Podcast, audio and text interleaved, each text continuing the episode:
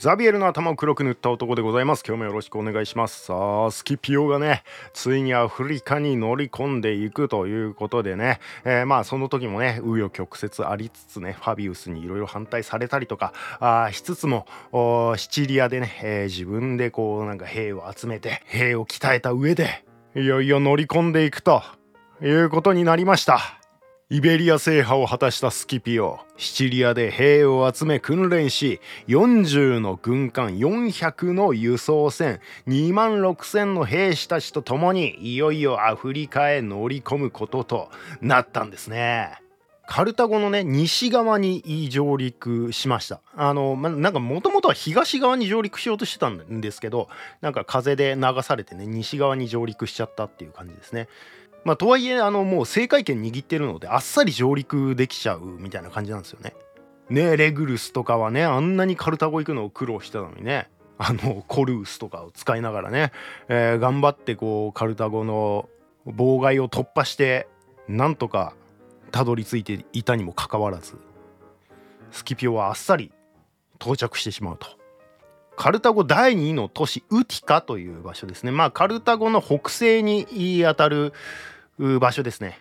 まあ、その辺りの岬に到着した上陸したという感じです。あの前回シチリアで準備をしている時に工作をいろいろしていたみたいなことを言ったじゃないですか。その工作というのがヌミディアを味方につけようということで交渉してたんですよ。なるほどと。ヌミディアがね味方になればいやまあ味方にならなくてもねせめてカルタゴ側につかないでいてくれるだけでも一気にカルタゴの力は落ちるわけですよね。それに前回のイリパの戦いね。あのイベリアの最後の戦いですよ。ギスコとマゴが組んでね。最終決戦ですね。あの戦いではねヌミディアの王子マシニッサもカルタゴ側について戦っていたわけですから当然このマシニッサもスキピオの恐ろしさを十分に味わっているわけですよね。実はその2年前のイリパの戦いまあこのイリパの戦いからもう2年経ってるわけですけどもその2年前のイリパの戦いの後にもスキピオはですねそのマシニッサに同盟を呼びかけたり持ちかけたりしてたらしいんですよね。まあどのタイミングで言ったのかちょっとよくわかんないですけど。ヌミディアにはですねまあもともとというか当時東西に2つの王国があったんですよ。ヌミディアっていうのはそのカルタゴの西側にある地域というかね、えー、のことですよ。このマシニッサは東の王国の王子だったんですがちょうどこの頃にですね、まあ、そのマシニスさんの父、まあ、その父が王様にあたるわけですけども、つまり東の王が亡くなるか亡くならないか、その直前ぐらいにその西の王がですね、侵攻してきて、えー、事実上併合されてしまうということで、その西の王にこう統一されるような感じになってしまったんですよね。だもともとのマシニッサの王国がある意味なくなるみたいな感じになったんですよここで。そしてそのカルタゴのギスコがですね、まあ、ギスコももうカルタゴに戻ってるんですよイベリアからね逃げ帰ってきてね。でギスコが自分の娘をですねヌミディアの西の王と結婚させたことで、まあ、その西の王ヌミディアの西の王と縁戚関係になるという感じになるんですよねだからカルタゴもこうヌミディアをつなぎ止めようとね必死なのが分かりますよね。当然イベリアであれだけの敗戦を見せてしまったわけですからヌミディアがカルタゴを見限らないとも限らないわけですよ。でそこをね「うちの娘あげるんでお願いしますよ」みたいな感じでこう「うんもうそんな言うならもらっとくけど」みたいな感じでまあなんとかこうつなぎ止めてたみたいな感じ。だローマとカルタゴがヌミディアを巡って綱引きをしていると。スキピオも工作をいろいろしていたわけですよ。だけどスキピオからしたら本当はマシニッサがねその頼りだったわけですけどもその東の王国がね事実上なくなっちゃったっていうのが痛いところだったというわけですね。でそれに対してカルタゴはなんか一歩リードというかね、えー、縁戚関係を結んでることによってちょっと有利になってるという感じなわけですね。マシニッサにはもはや政治力もなかった。というかまあある意味帰るべき王国がなくなってしまったという感じなんででそこにスキピオがやってきたわけですよ。マシニッサはヌミディアを離れたった200機でですねスキピオのもとに駆けつけるんですよ。スキピオ殿今や私は一国の王子でもなくなってしまったあなたに提供できるのはこのわずかな騎兵と私しかいない。だからまあマシニスタはねその2年前にスキピオに誘われていたことに応えようとはしたんだけどうん今やもう王子でもないしたった200機とね、えー、この自分しか味方になることができない。まあちょっとそこはね不甲斐ないところではあるけどもこれだけでも力になることはできないかということでまあある意味こうマシニスタもスキピオを頼ってきたという面があるわけですよね。これに対してスキピオは「ありがたいそれで十分だ!」わずかな兵力とはいえ心強い味方を引き入れたスキピオはやる気満々200機とはいえねヌミディア騎兵ですからねそうそんなやる気満々のスキピオなんですけどもだもういつでも戦いたいわけですよもうやってやるぞみたいな感じになってるわけですよマシニスさんも仲間になってくれたしもうアフリカまでやってきたんだからもうとっとと決着つけてやるよみたいなね、えー、感じなんですけどもでもカルタゴ軍はですね全然迎撃に出てこないんですよ。あのローマの時はねローマがローマにハンニバルが来た時はチチピオがねすぐに迎撃に当たりましたもんね。それとは大違いでですね全然迎撃に来ないと。まあ、一応その西のね王ヌミディア王とギスコがですねえー、まあそのスキピオがいる岬の根元をまあ塞ぐような形でですね、まあ、陣地を置くんですけども、まあ、こっちがヌミディア王でこっちがギスコかな、まあ、北の方にヌミディア王がいて南の方にギスコがいるという感じなんですけど。でまあ一応その岬の中に押し込めるみたいな感じでね、えー、まあスキピオを身動き取れなくさせるみたいな形は取ってたんですけどもまあいろいろスキピオが挑発したりしても全然乗ってこないというような感じなんですよね。もうただ見ているだけという感じです。ファビアン戦略のカルタゴ版みたいなね感じなんですよね。あのファビウスがハンニバルに対して使ってたねあのずっと見てるっていうあの戦法ね。それをギスコがやってるみたいなね感じになってるわけですよ。結局スキピオがアフリカへやってきた翌年まではですね本格的な戦闘は起こらなかったんですね。だがカルタゴ軍もただ指を加えて見ているだけではなかった。この間にハンニバルへの援軍を試みる。おお、出た。あ、ここで、みたいな。まあ、ちょいちょいハンニバルにもね、補給は入ってたみたいですけどね。ちょっとこの辺がね、どうやって、あの、正解権を突破して補給してたのかとかがよくわかんないんですけど、まあまあ数打ちゃ当たる的な感じでねあのポンポンポンポン送ってまあ失敗はしつつそのうちのいくつかがあのハンニバルに届いてたみたいなそんな感じかもしんないですけどね。ちょっとその辺は分かんないです。ハンニバルの弟マゴがですね1万4,000の兵と兵糧を持ってイタリアへ向かったんですね。ここもどうやって行ったのかよく分かりませんがカイロでですねイタリア北部のアルプスの麓ジェノバーへ到着した。ジェノバーへ。だいぶ北から行ったねっていうね。まあその警戒が薄いところをね縫っていったんでしょうね、えー、そしたら、まあ、直接ねカルタゴから南には行けなかったんでしょう。まあ当然ねシチリア島があるわけですから。えー、そこの警戒が強いだろうということで、まあ、あえてね北の方に行ったというわけなんですよね。おあの孫がねハスドルバルに続いて孫もハンニバル兄ちゃんを助けたいという思いで命がけでやってきたわけですよジェノバに。これさあのファビウスからしたらだから言わんこっちゃないって感じですよね。万が一これで孫とハンニバルが合流でもしたらもう取り返しつかないぞと。本当はねスキピオはハンニバルに当たれみたいなことを言ってたのにもかかわらずハンニバルを放置した上でアフリカに向かったわけですから。いやこれが成功したらもうやばいですからね。スキピオも立場ないしマゴはジェノバからガリア・キサルピナへと侵入していっってですね、まあ、そこでガリア兵に再びカルタゴと共に戦うように呼びかけたんですね。だからエトルリアとかにもね呼びかけてたらしいみたいなことが書いてありましたね。まあその北の方の住人に対してですねローマに再び抵抗するんだと決起しろということで呼びかけた。俺が来たからにはもう大丈夫これであとはハンニバル兄ちゃんと合流するだけだと ローマからしたらうわもうまたかよみたいなね。もう絶対にハンニバルと合流させるなっていう感じですよね。もう6個軍団をですねそのジェノバ方面マゴに向けてですね向かわせるんですね。だがマゴの呼びかけに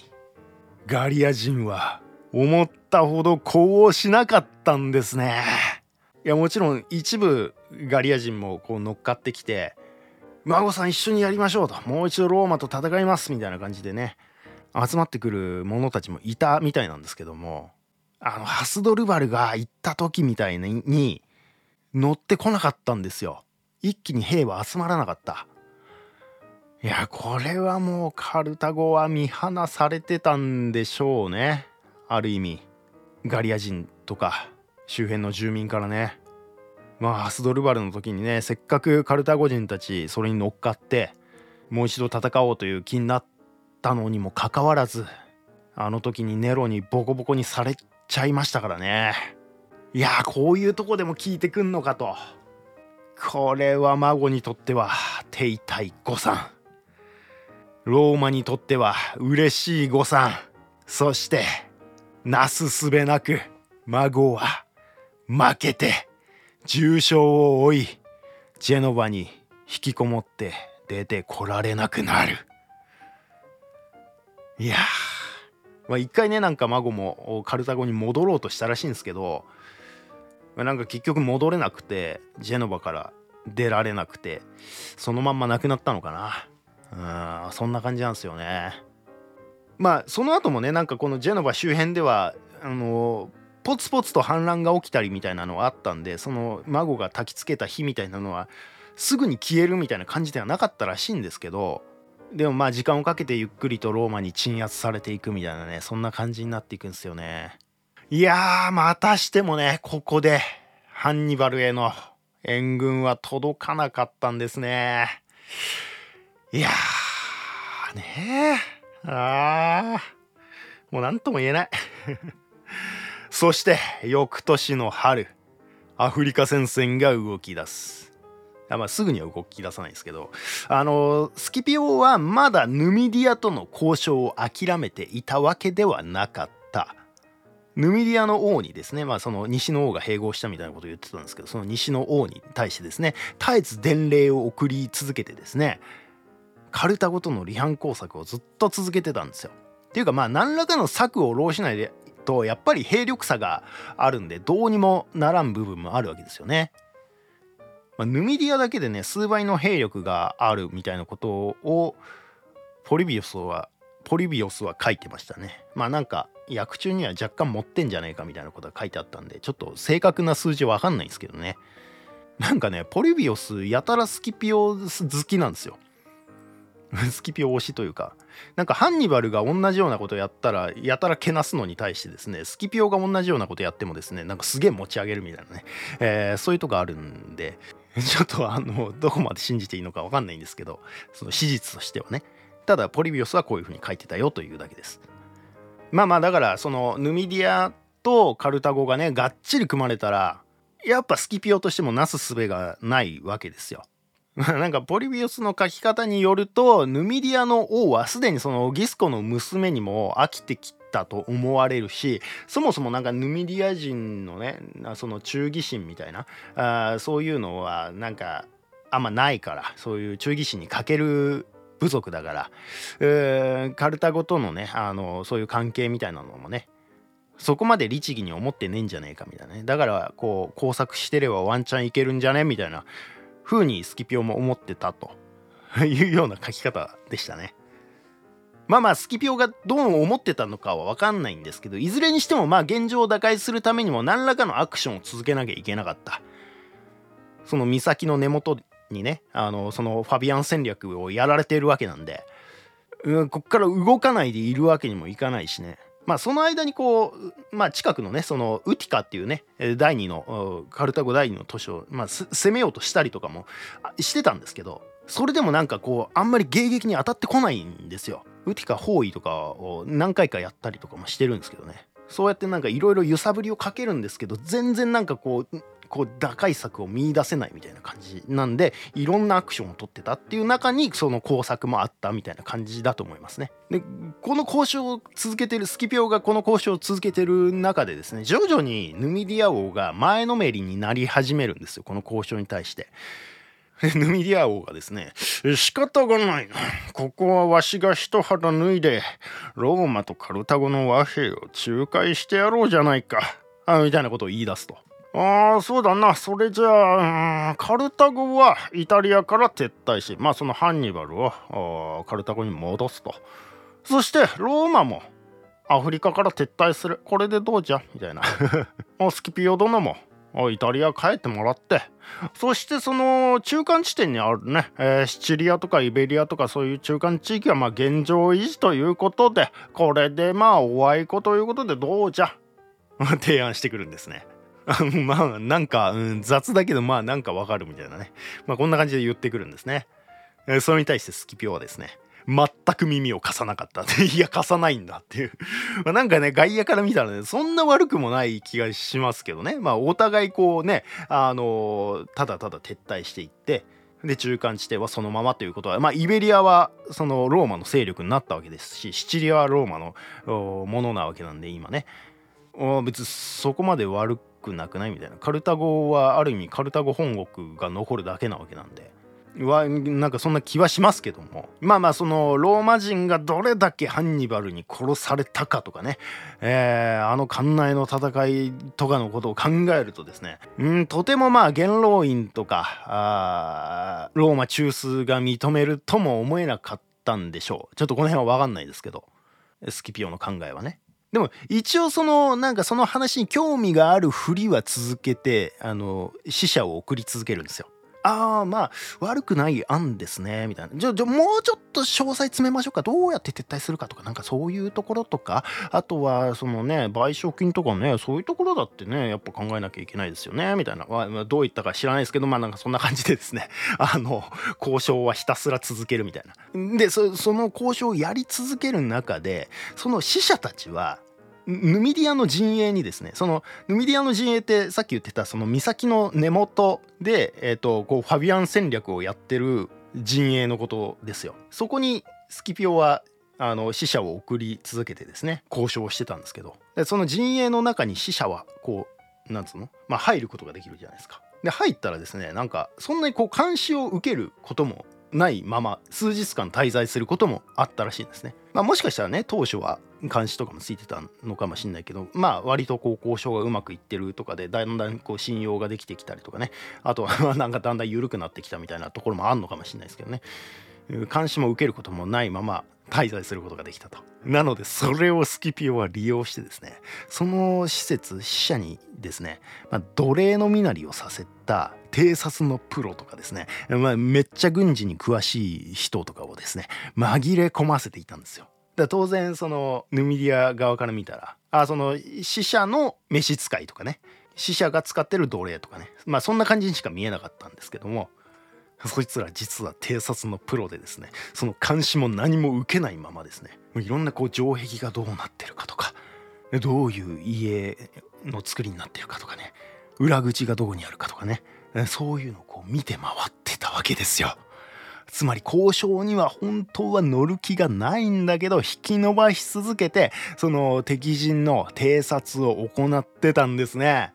その間に情報を集めまくってさらにまあそれに対する対処の方法とかを準備したりとかね結構こう敵の弱点が見えてきたんですねこの交渉の中でここで打開策がね見えてくるんですよ。こう直接的にこうカルタゴとヌミディアを離反させるみたいなことではなく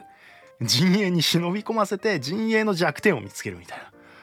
な。なるほどと。でもうこれは多分いけるとスキピオ側も思ったんでしょうね。でもいつでも攻められるような準備はできてきてたんですがただこの交渉を続けてる中でねあの攻めてしまってはまあやっぱり制約違反みたいな感じで見なされてしまうと。ね和平交渉をしてる中でまだ決裂もしてないのに攻めちゃうっていうのはさすがにねっていうことですよね。そこでスキピオはこの条約に乗ろうと申し出たんですね。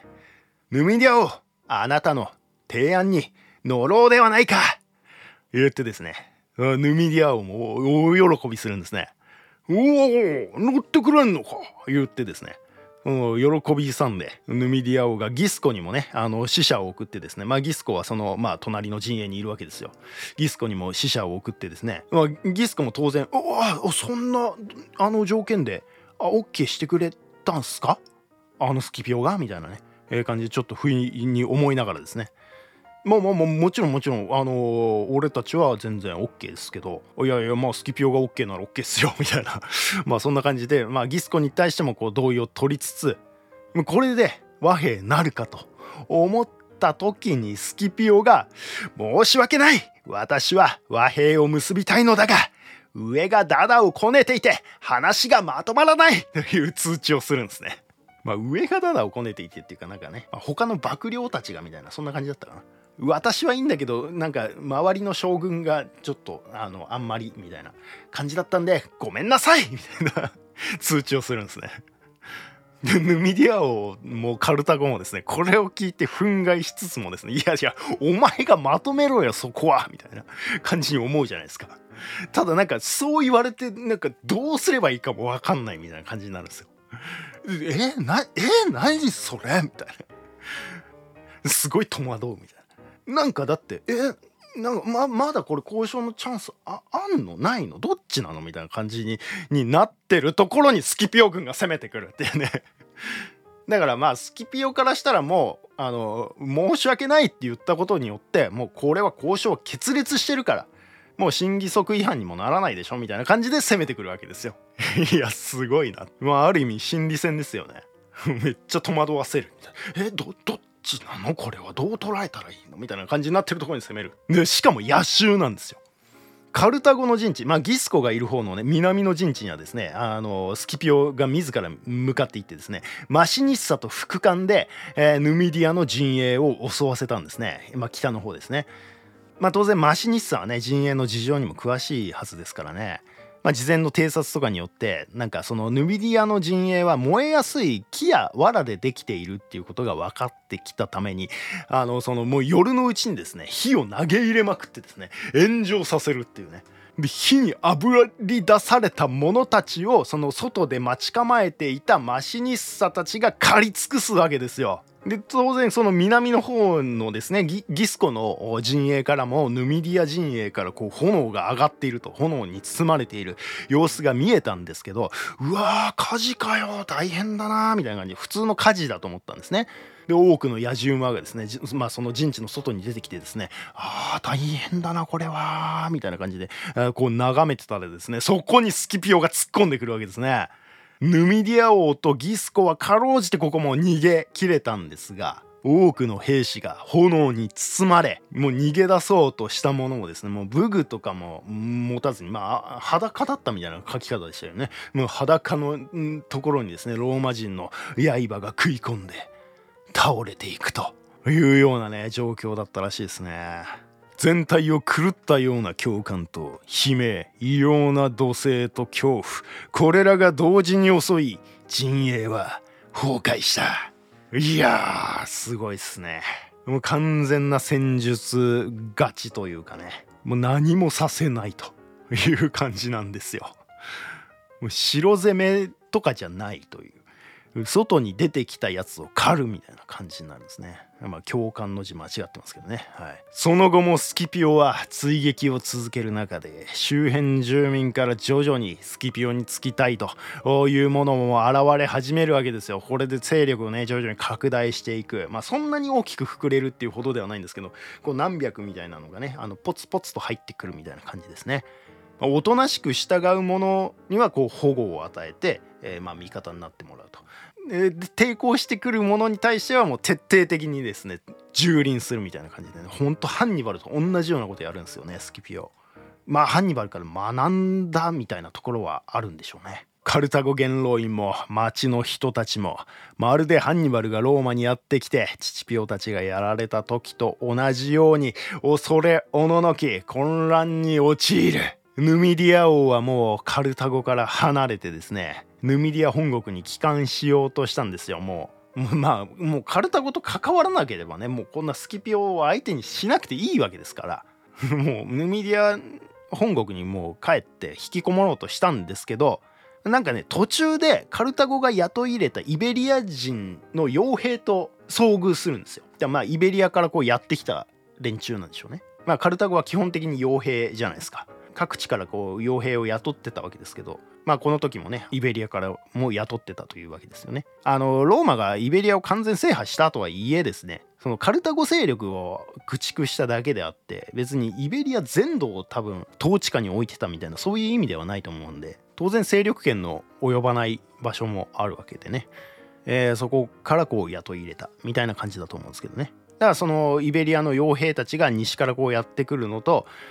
ヌミディア王が東から西にねあの移動しようとしてるところでこうぶつかって遭遇してですね。まあまあ結構な戦力いたらしいんですよね。何千人かいたらしい。そこでですねいや待てと。そのヌミディア王はねなんか思いとどまったと。いうことなんですよね。これにはまあそのギスコの娘であるねそのまあ妻からですよ。まあその懇願もあったらしいんですよね。そのカルタゴを見捨てないでと。まあまあそりゃそうですよね。妻からしたらね。まあだし、まあ、その前回はね負けてしまったのはスキピオの汚い戦略と謀略にかかってしまっただけであって我々があんな若造とまともにやって勝てないわけがないじゃないかとも思ったんでしょう。そういうそのイベリア人のねあの傭兵を味方に加えることもできたわけなんで。で結局まあなんか150キロぐらい内陸に行ったところの川沿いの大平原でですね、えー、野営することにしてですね、まあ、ヌミディアはだからここで踏みとどまったんですよ。でカルタゴ側もそのヌミディアがとどまってくれたことによって勇気を取り戻してですねギスコたちもこれに合流してヌミディア・カルタゴ陣営の兵力はまあ2万から3万ぐらいに膨らんでいたと言われてますね。ちょっとこの辺の数値も分かんないんですけどね。まあ膨らんでいたというか、まあ、そのぐらいまで取り戻したという感じですね。でスキピオにこの情報が入るとですねわずか5日でですね付近の丘まで兵を進めたんです。シュンって速攻でやってくる。やっぱり早いのね。もう迷いもなくやってくるんですよ。で数日間の小競り合いがまあありつつですね。まあなんかいきなりはあの大回戦にはならなかったんですけども小競り合いがありつつまあ大平原に降りて決戦が始まる。ローマの歩兵はまあ基本的に3列の応対なんです。これ前に言ったかどうかもちょっと忘れちゃったんですけど最前列がですねハスターティって言ってですねその後ろ2列目がプリンキプス最後尾がトリアイリっていうまあ名前があるんですよね。むしろこれ以外の陣形ってないんですよ。そして両両翼に騎兵がいると、まあ、こういう大会戦の時っていうのはこの歩兵の3列の横隊っていうのが基本なんです。ハスターティプリンキプストリアリーね。で普通はハスターティがその最前列が戦っている間は第2列第3列プリンキプスとトリアリーは予備軍的な感じでハスターティの戦列がやばくなるか今が攻め時みたいな時にプリンキプストリアリーをどのタイミングで投入するかみたいなのがこう指揮官の腕の見せ所みたいなことをですねまあ古代ローマの戦いという本の中に書いてあったんですけども。今回もこういう3列の横隊と両翼に騎兵を置いてたと。ローマの布陣はそういう感じだったよということですね。でヌミディア側も、まあ、ヌミディアカルタゴ勢ですね、えー、もう両翼が騎兵ですですね。あのイベリア歩兵あのさっき言ってた傭兵雇ってですね。合流したイベリア歩兵ですね。そのイベリア歩兵を中央に置いたんですね。でこの時ですね騎兵がですねそのまあヌミディア人の騎兵とはいえその精鋭のヌミディア騎兵みたいな感じではなかったっぽいんですよね。ちょっとこの辺曖昧なんですけどみたいなことを書いてもありました。でこの騎兵のところに、えー、ヌミディア王とギスコがそれぞれいるみたいな感じです。でローマ側マシニッサが騎兵のところにいてスキピオどこにいたのかな？中央軍かな？ちょっと分かんないですけどもしかしたら騎兵かもしれないです。あスキピオ中央なのかな？中央にいてどっちかが副官でどっちかがマシニッサみたいな感じだと思いますね両翼はの騎兵は。いざ戦いが始まるとローマの両翼騎兵が突っ込んでいく。と速攻でですねカルタゴ・ヌミディアの騎兵は逃げ出すんですよ。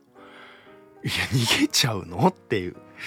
なんか度重なる敗戦のためにですね臆病になっていたとも書いてありましたがだからこの時にヌミディア王もギスコも一緒になってもう開戦早々ですね。逃げ出してるんですよね。いやここで逃げたら負けでしょっていう。これあのまあたまにねあの一旦引いたと見せかけてまたなんかねあの戻ってきてなんかするみたいなあるじゃないですか。そういうのかなと思わせつつそのまま普通に逃げます。はい。逃げちゃうの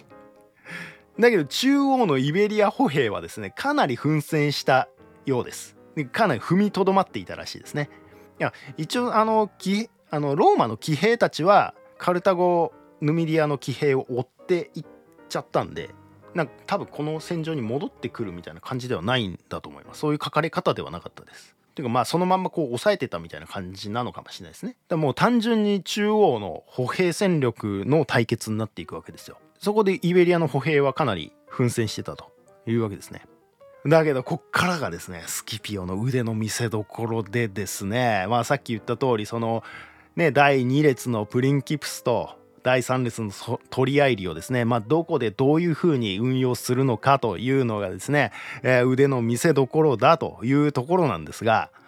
ローマ最前列のハスターティが戦っている間に第2列プリンキプスを右から第3列トリアリーを左から回り込ませてってこれまあちょっと図が逆になってますけどまあちょっと気にしないでください。こんな感じでこう回り込ませてですね両翼包囲を完成させるんですね。